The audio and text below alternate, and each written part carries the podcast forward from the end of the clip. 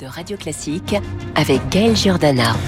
Nous sommes le jeudi 26 octobre. C'est l'heure du point du jour de Franck Ferrand avec David Abiker. À quel 26 octobre avons-nous affaire aujourd'hui? À 26 octobre 1440. Nous restons comme hier au 15e siècle.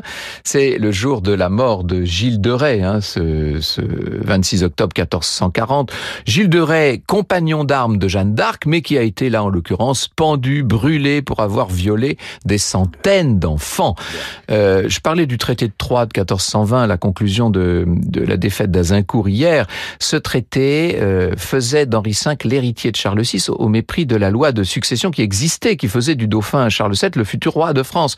Ce Charles, réfugié euh, à Bourges, voit ses prétentions à la couronne niées, mais il conserve de fait le gouvernement du sud de la France et il est rejoint dans son exil par les compagnons d'armes que sont euh, notamment Gilles de Rais.